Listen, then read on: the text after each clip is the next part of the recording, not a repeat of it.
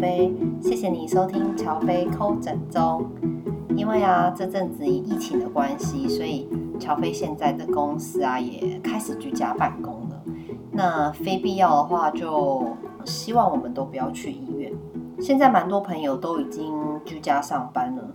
嗯，但是少部分的医疗业务可能还需要跑医院。像是重症的胃采啊，还有可能快筛试剂相关的，可能业务应该非常的忙碌。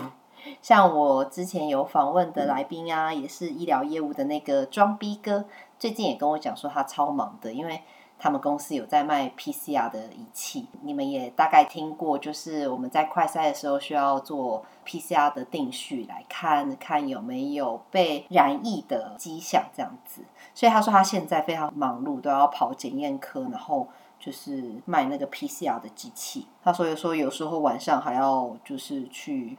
医院这样，因为他们好像是没有在停的。那还蛮多检验科的，嗯，医检师可能也不太会使用这个机器，所以需要再重新教导一次。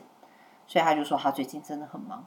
那因为现在我也不去找医生了，然后能做的事情也很有限，工作也比较相对轻松，不用这样子各个医院跑来跑去啊，然后各个医生找来找去的。但是现在目前来讲的话，还是会有一些文书啊，还有一些联络的事情。然后像是举例来说，就是我需要帮医院去做订药的准备，就是要帮他们医院里面既有的药品，我需要帮他们做订购，然后我要回传给公司啊，这些文书的方面还是需要做。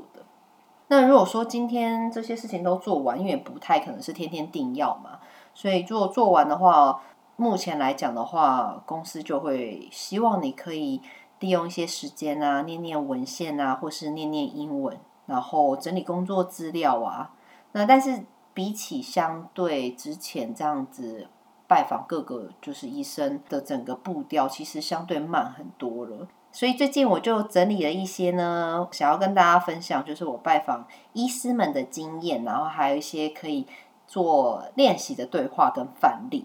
有一些公司啊，一般来讲的话，会让新进的业务做这些练习，但也不一定所有的公司都有。像我先前的几份业务啊，有做过像是仪器的部分，还有做过医疗试剂，还有医疗的卫材，他们就没有像这样子的练习。那这样的练习，其实我听到比较多的都是外商公司可能会有这样子的对话练习。那这种对话练习。我们一般会叫做 role play，就是 R O L E P L A Y，就是角色扮演的意思，就是 role play。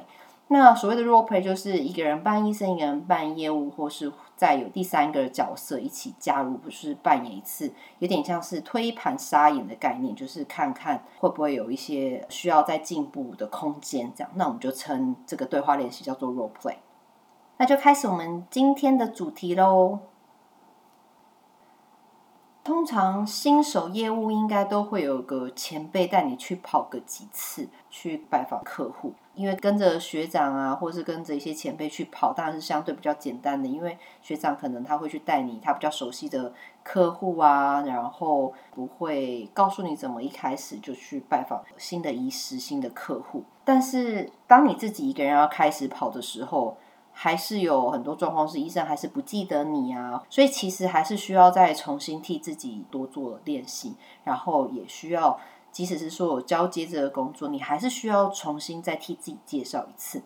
那前几次的拜访，医生通常都不太会记得你，甚至有一些医生呢，我甚至跑了十几次，可能都还不见得认得我。毕竟是一群很忙碌的人嘛，他们的工作形态。所以有时候大部分就是下诊的时候都会是头低低的，然后盯着手机啊，或是在枕间盯着电脑荧幕啊，思绪可能都不在你的话题上面，然后可能许多次的拜访也并没有仔细在听你说，可能就会直接嗯嗯嗯嗯嗯嗯嗯哦了解了解嗯嗯嗯，或者是说哦没有问题呀、之类的。所以说每一次去拜访的时候，我都就是会说一下自己的公司名字，然后或是我的产品名，会让医生直接马上就可以联想到哦什么东西这样子。不然有时候你已经聊了老半天，说了老半天，医生还在想你在说什么呢？这样，或是你是诶哪一家这样子，所以很有可能就被默默就被带过了。那这边也要分享一个观念，就是说。不是每一次的拜访都会有很好的成效。如果说今天等了老半天，然后结果医生没有跟你讲到话，或者是说也没有问到该问的资讯，就是真的也没有关系。就我们要有一个这样子的心态，告诉说，就是这一次的拜访可能没有很好的效果，但是真的没有关系，那下一次会更好。不要。硬在那个不对的时机点，想要完成当次的任务或者是当次的拜访，因为很有可能是会，就是可能医生会讨厌你，或者是你真的惹怒了医生，或者是等等的，就是在不对的时机。简单来说讲，就是有点不太识相。那拜访医师的时间呢，让医师可以比较快的认识方法，我建议还是在下诊的时候拜访。因为会有比较长的时间，然后而且还有在许多时候呢，我是不是在下诊拜访到医生，而是我是在医院，可能东走走西走走，或是坐着，可能是星巴克啊，或是里面的一些咖啡厅，然后在办事情的时候看到医生走来走去的，那我就会抓紧那一次的机会，可以再稍微再多聊一些东西，因为那个情况之下，其实医生比较放松一点。那下诊的时候也是，等于已经忙完了，那可能会稍微比较放松。那上诊真的不会是一个很好的时间跟维持客情的一个时间点，因为通常上诊医生都是最后一刻或是最后前几分钟才会入到诊间，通常都非常的赶，赶着要看诊，而且他思绪不在你谈话的内容里面，他赶着是我要赶快先插卡报到之类的。然后很多病人在等，然后外面也有很多的眼睛都在看着看着医生，所以这个时间点并不是很好一个维持客情跟初次拜访的一个时机点。所以最好的时机点，我建议还是在下诊的时候拜访，这段时间也是可以维持客情的时候。另外就是还有另一个时间，就是查房前后的时间，或是说还有一个他们固定科会的开会时间后。这都是一个比较属于比较长时间可以讲比较多话的拜访。再说一次，就是第一个就是下诊的时间，第二个就是开会科会以后，然后第三个就是查房前后的时间。但如果你不知道医师固定查房的时间，其实你就是去护理站读读看。就是一般来讲，内科可能会有一些病人会住院，那你就是。你可以知道，像是如果说风湿免疫科，哎，先你可以大概了解一下风湿免疫科的病房是在哪里呢？那可能跟你讲说，我在九楼的九 A，那你去九楼九 A 的地方，你就会看到前面有个护理站，那个护理站你就可以问问看，是说，哎，不好意思，护理师，我想请问一下，呃，某某某医师现在在这里查房吗？那他可能会跟你说，嗯，我不知道，哎，嗯，目前没有看到他人没有在这，哎，那。你可以说，哎，那不好意思，就是我有一点事情想要找医师。那请问你知不知道大概医师通常都是几点会在这里？那我想说，看看能不能在这里等到他。像类似这样子的说法，然后你问问看护理师。但是有可能护理师很忙，拜托他们很忙的时候不要去打扰他们，可能就会被白眼呐，会被人家讲话说那男家怎么讨厌。所以就是有礼貌还是稍微比较好一点的。另外的话，就是记得随时要记下来你遇见医师的时间与地点，因为也许你下次要来找他的时候，可以这个时间点附近可以遇到他。像是有些医生啊，会在早上看诊前八点的时候，在星巴克固定要买一杯拿铁，对，你就会在那个地方那个时间点，就是会遇到医生。就是多一个机会，也许会碰到他啦。那接下来呢，就要再讲一下拜访切确的时间点，就是下诊的部分。一般来说的话，十一点半是医师表定可以结束门诊的时间。但如果医师没有看完病人的话，当然他会继续。那这也要看每个医生他的病人数量来看他大概几点下诊。不过一般来讲的话，比较没那么多病人的医师，大概就是十一点半就是可以离开诊间了。那通常还是会有护理师在里面啊，就是有一些病人突然回到门诊之类的，那护理师在里面，他就会打电话给医师的公务机，请医师回来或是怎么样。因为通常医师不会离开太远，通常还是在院内，可能去查房或者是去别的地方，通常不会离医院太远。护理师就会问一下可不可以回来之类的。那如果你第一次不知道拜访的医师的下诊时间的话，你就大概十一点半的时候你就到门诊。第一次我建议都还是乖乖的准时十一点半左右，你就在门诊前面看一下，诶，这个医师他平时这个病人的数量是多少，可以稍微了解一下。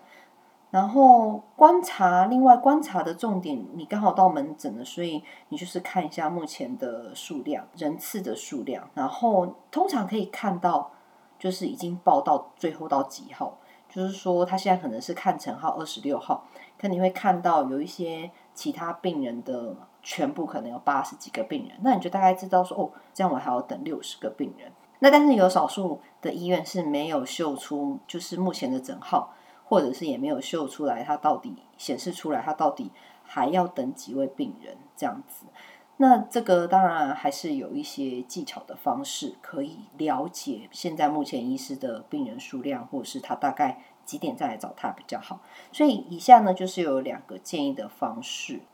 那像这种类似没有办法看到目前呃还剩下多少病人的这种的医院啊门诊，我就会。等护理师他，因为护理师一般来讲他是会出门诊的，他会在看完一个病人之后呢，请个订个病人进去嘛，然后那个护理师他就会印出一些医生的医嘱，或是下一还有下一次回诊的一些单据等等的，那他就会出来，然后呃请跟那个病人去做一个解释，那我都会在旁边等，然后也会等在他要回门诊的那个那个短短的路上，那我不会。跟着那个护理师很近，因为他会在跟病人讲一些资讯。那我觉得这个是不太方便，这是一个隐私，我就会稍微离远一点点。但是我会就是在他他视线范围内近一点的地方。让他一讲完之后呢，我就会上前是说：“哎，护理师，不好意思，我是厂商，第一次来，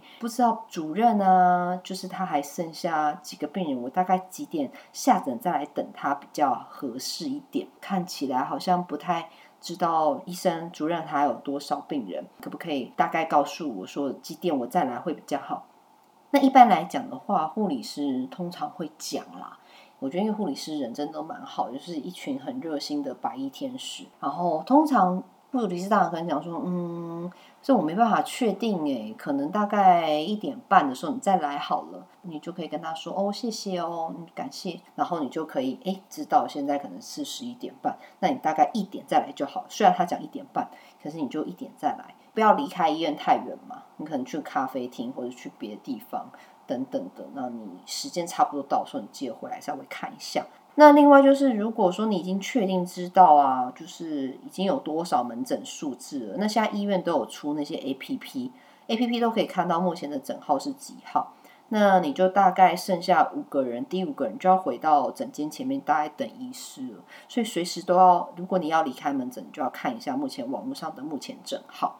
另外还有一个方式，就是你用你自己的身份证，然后上医院的 APP，就真的去挂号挂进去，你就可以知道说，哦，你现在要挂进去是几号了。如果你现在挂进去八十几号，你就知道至少门诊可能会有八十几个人。那你当然记得要取消挂号啦，就是事后知道几号嘛，多少号的时候记得取消挂号，这也是另外一种方式。那刚刚还有提到，就是说跟护理师询问一下医生他大概几点会结束。那另外还有一个状况就是，哎，你已经感觉医生感觉要看完了，可能外面门诊只剩下一个，或者是没有任何的病人，然后你看到护理师出来。那一样是就是跟病人解释一些东西，可以就是一样我说的方式，距离一段地方，但是是在他门附近啊，就是门诊前面门附近。然后护理师在回去的时候，你可以跟他讲说：“哎，护理师您好，嗯，不好意思，我想请问一下哦，医师已经看完门诊了吗？因为我是厂商，我想要跟医师就是报告一些事情。”